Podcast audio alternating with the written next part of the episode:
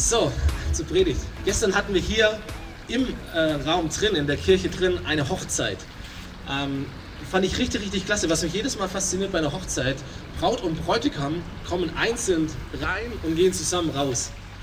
Oder? Also da ist ein gewisses altes Leben, das abschließt und dann mit einem neuen Leben kommen diese zwei raus aus der Kirche, aus dem Gottesdienst.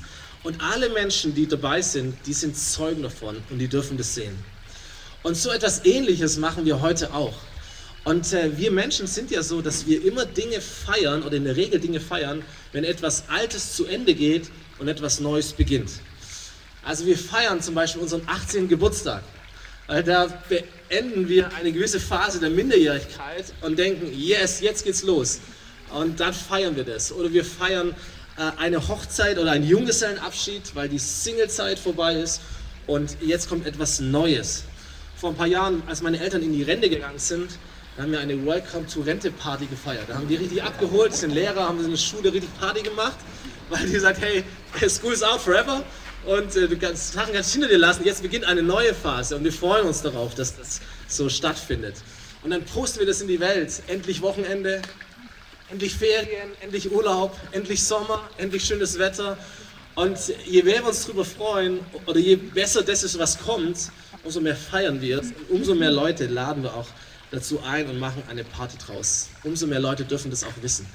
Und so etwas Ähnliches macht ihr zwei und machen wir gemeinsam auch heute. Wir feiern Gottesdienst, wir feiern Taufe, wir machen das öffentlich. Wir alle dürfen als Zeugen für euch zwei dabei sein. Da geht etwas Altes zu Ende und etwas Neues hat schon begonnen und wird weitergehen und wir alle dürfen voll mit dabei sein. Das ist großartig. So Taufe ist für Christen ein ganz, ganz zentrales Fest und das ist keine neue Erfindung, sondern das ist etwas, das wir schon ganz am Anfang der Bewegung von Jesus, das was wir heute Kirche nennen, gestartet hat und schon praktiziert wurde. Da war ein Mann namens Petrus. Jesus war auf der Welt, ist dann zurückgefahren oder in den Himmel gegangen zu seinem Vater, so erzählt es uns die Bibel. Aber seine Freunde, seine Nachfolger, die waren hier.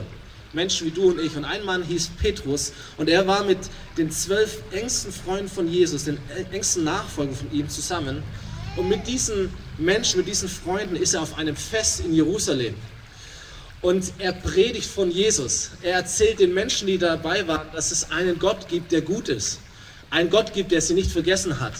Ein Gott gibt, der die, die Sünden, die Schuld, die Fehler, all das, was falsch läuft im Leben oder was man auch bewusst falsch macht, dass es für Gott nicht mehr zählt, sondern dass Gott ein vergebender Gott ist, dass Gott Dinge neu machen kann, dass Jesus gestorben ist für sie, dass er im Grab gelegen hat, dass er nach drei Tagen auf auferstanden ist und dass er jetzt der Herr der Welt ist. Und dass man zu Gott zurückkommen kann, zu ihm zurückfinden kann.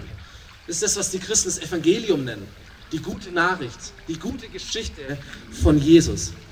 Und in diesem Bericht von diesem Tag heißt es dann in der Apostelgeschichte im Neuen Testament, dass die Menschen auf diesem Fest sie diese Botschaft jetzt hören. Dann heißt es, was sie von Petrus hörten, traf sie ins Herz. Und sie fragten ihn und die anderen Brüder, was sollen wir tun? Was sollen wir tun? So, wenn du mich fragen würdest, warum lassen sich Menschen taufen, wir werden es von euch noch hören, direkt selber, aber wie kommen Menschen überhaupt dazu, an Jesus zu glauben, an Gott zu glauben und alles, was damit zusammenhängt? Die Antwort ist eigentlich immer relativ ähnlich. Das Erste, was passiert ist, dass Menschen auf irgendeine Art und Weise von Gott hören. Dass Menschen auf irgendeine Art und Weise hören, da gibt es einen Gott und dieser Gott liebt mich. Dieser Gott ist gut zu mir. Man hört auch, ich bin nicht perfekt. Das ist eigentlich keine neue Botschaft, aber manchmal ist es trotzdem gut, es zu wissen.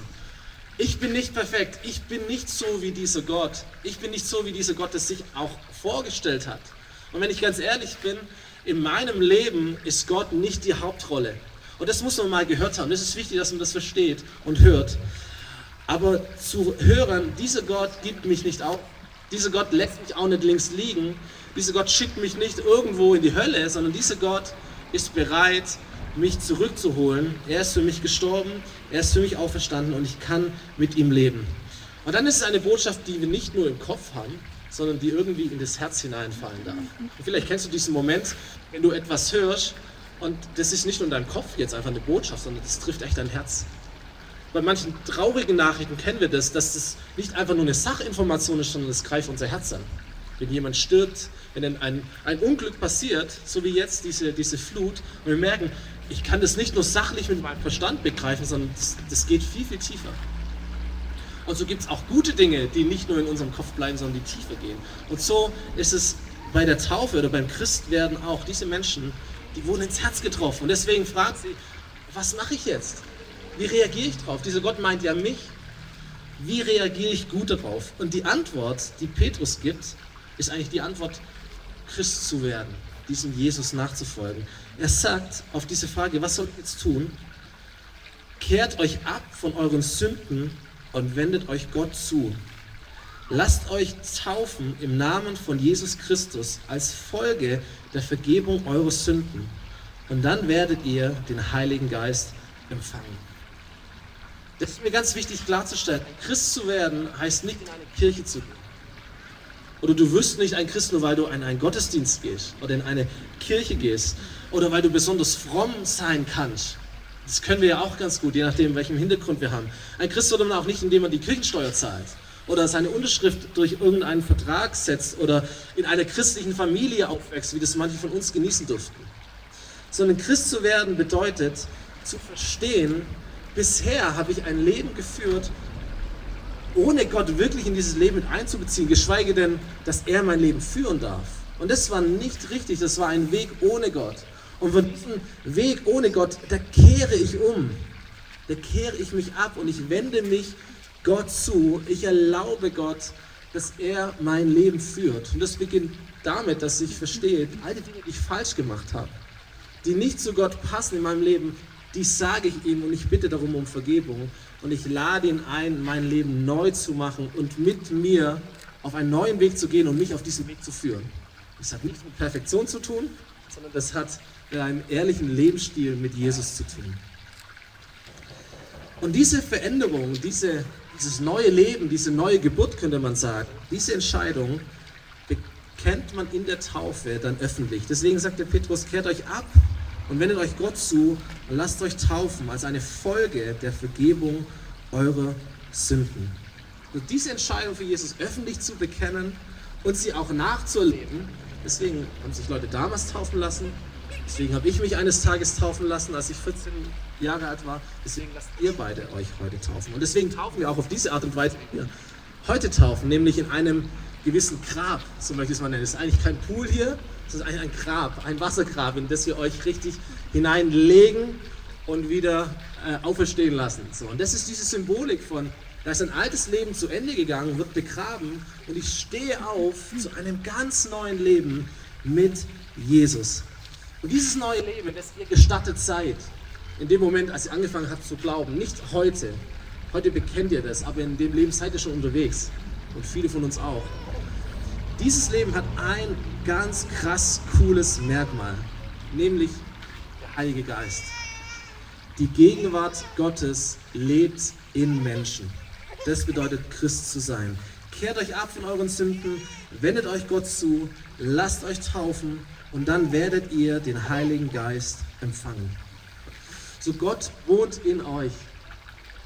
Gott wohnt in dir, in den Menschen, die Jesus nachfolgen ein neues Leben von ihm bekommen haben. Sie haben Gottes Gegenwart selber, dieses Geheimnis. Gott lebt in dir. Der Heilige Geist ist manchmal wie so ein Stempel, wie so ein Siegel, wo Gott es dir gibt und sagt, ey, jetzt gehörst du mir. Du bist mein. Und das meine nicht als eine Drohung. Ja, wage es nicht irgendwie etwas anderes zu tun, sondern als ein, wie eine Umarmung, die Abdrücke hinterlässt. Ey, du gehörst zu mir du bist jetzt meiner, meine und ich gehöre zu dir und deswegen komme ich selber sogar in dein Leben hinein. Ich verändere dich von innen heraus durch meinen guten Heiligen Geist. Ich werde dich niemals allein lassen, sondern ich bin jederzeit bei dir und in dir, um dich voranzubringen auf dem Weg deines Glaubens. So auf unseren T-Shirts steht entschieden für Jesus.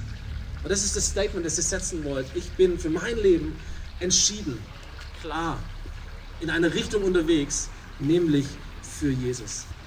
Aber ich sage euch, das viel, viel, viel größere Statement, das hat Jesus für euch gesetzt. Er hat er hat nicht nur ein T-Shirt angezogen, als er ein Mensch war, auf diese Welt gekommen ist, ist damit rumgelaufen, sondern sein Statement war ein Kreuz. So, wir entscheiden uns für ihn, aber Gott hat sich schon viel, viel länger für euch zwei und für alle von uns übrigens entschieden. Gott hat sich so verrückt für dich entschieden, dass er bereit war, seinen Himmel, seine Herrlichkeit, seine Komfortzone zu verlassen, um auf diese Welt zu kommen, ein Mensch wie du und ich zu werden, um dir klarzumachen, was es bedeutet, mit Gott in Kontakt zu kommen, mit Gott zu leben, was es überhaupt bedeutet, Gott zu sein. Nicht, dass du Gott bist, aber zu verstehen, wer ist eigentlich Gott? Wie ist Gott? Diese Dinge verstehen wir, wenn wir Jesus anschauen. Und dann war dieser Gott, dieser Jesus so verrückt entschieden, nicht nur ein Mensch zu werden, sondern ein Mensch zu werden, der sich an ein Kreuz hängen lässt, unschuldigerweise, ohne einen Fehler getan zu haben, ohne eine Sünde getan zu haben, sie an ein Kreuz schlagen lässt, für dich zu sterben, für dich freiwillig, obwohl er gar nicht wusste, ob du das cool findest, ob du auf dieses Angebot reagierst, ob das egal ist, ob du überhaupt mal davon hörst oder ob du jetzt denkst, naja, komm, hoffentlich ist es bald rum. Es war, das ist nicht wichtig für Gott, sondern er liebt dich, er hat sich für dich entschieden und er lädt jeden Menschen ein, sein Leben in seine Hand zu geben und mit ihm zu starten. Und dieses neue Leben auf dieser Erde und auch nach dem Leben auf dieser Erde zu leben mit ihm und nicht ohne ihn. Jesus liebt dich und ihm zu glauben und ihm zu vertrauen, verändert alles. Verändert alles in unserem Leben. So, hier heißt es, und dann bin ich gleich am Ende, diejenigen, die glaubten. Petrus predigt eine, eine Riesenbotschaft.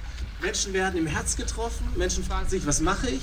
Petrus sagt, hey, kehrt um, wendet euch Gott zu, lasst euch taufen und Gott wird in euer Leben hineinkommen. Dann heißt es, diejenigen, die das glaubten, was Petrus gesagt hatte, wurden getauft und gehörten von da an zur Gemeinde. Insgesamt etwa 3000 Menschen. Ein bisschen mehr wie heute. 3000 Menschen. Diejenigen glauben, nicht alle, die es gehört haben. Nicht jeder, der es hört, glaubt, aber diejenigen, die geglaubt haben, und manche tun das, sie haben einen Schritt gemacht. Sie haben angefangen zu glauben, sie haben sich taufen lassen und sie waren damit auch ein Teil von dieser Familie Gottes. Das, was wir heute Kirche oder Gemeinde nennen. Gottes große Familie. Und deswegen taufen wir auch heute euch nicht irgendwie im Badezimmer daheim, wo es niemand sieht, sondern wir taufen euch hier inmitten der Familie Gottes. Eine Familie übrigens mit offenen Grenzen.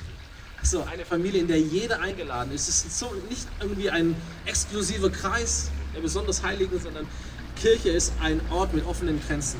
Und jeder ist dazu eingeladen.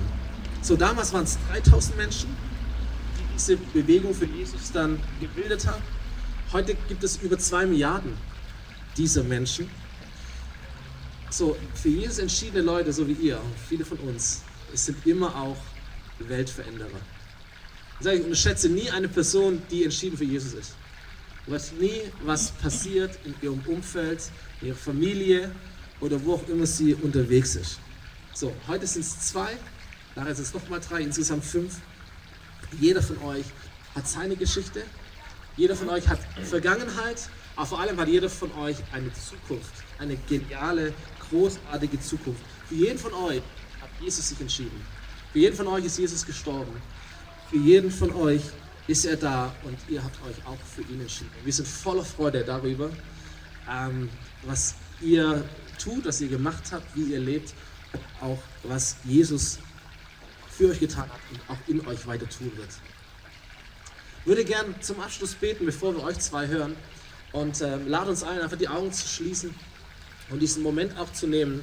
Vielleicht sogar zu sagen, ja, ich dachte eigentlich, ich bin als Gast hier irgendwo eingeladen, aber jetzt merke ich, das hat irgendwie auch was mit mir zu tun. Und das ist eine großartige, ein großartiges Gefühl. Und ich möchte dich einfach einladen, deine Augen zu schließen. Ich werde noch beten zum Schluss. Und du darfst gerne dieses Gebet einfach in deinem Herzen mitsprechen, weil es ein Gebet ist, das Gott einfach erlaubt, auch in deinem Leben etwas zu tun, was du vielleicht bisher noch nicht erlebt hast. Jesus, wir kommen zu dir, ich komme zu dir und ich danke dir, dass du mich und uns so sehr liebst. Ich danke dir, dass du für jeden einzelnen Menschen, auch für mich, gestorben bist am Kreuz. Ich danke dir, dass du für jeden einzelnen Menschen, auch für mich, auferstanden bist aus dem Grab. Und ich danke dir, dass du lebst und ich danke dir, dass du gut bist. Ich danke dir, dass du mich liebst Und ich danke dir, dass ich immer zurückkommen kann, auch zu dir. Ich danke dir, dass ich dir alle meine Fehler und meine Sünden sagen darf und dass du sie mir vergibst. Ich danke dir, dass ich dein Kind werden darf und sein darf. Ich danke dir, dass du ein neues Leben schenkst. Und ich danke dir, dass du mein Leben, unser Leben von innen heraus veränderst. Und ich bete für jeden Einzelnen von uns, nicht nur für die Täuflinge, sondern für jeden von uns, der das hört, dass du etwas Großartiges tust in seinem oder in ihrem Leben. Etwas, das Menschen zeigt, du bist real, du lebst, du hast etwas Gutes vor. Das bitte ich dich in deinem Namen, Jesus. Amen.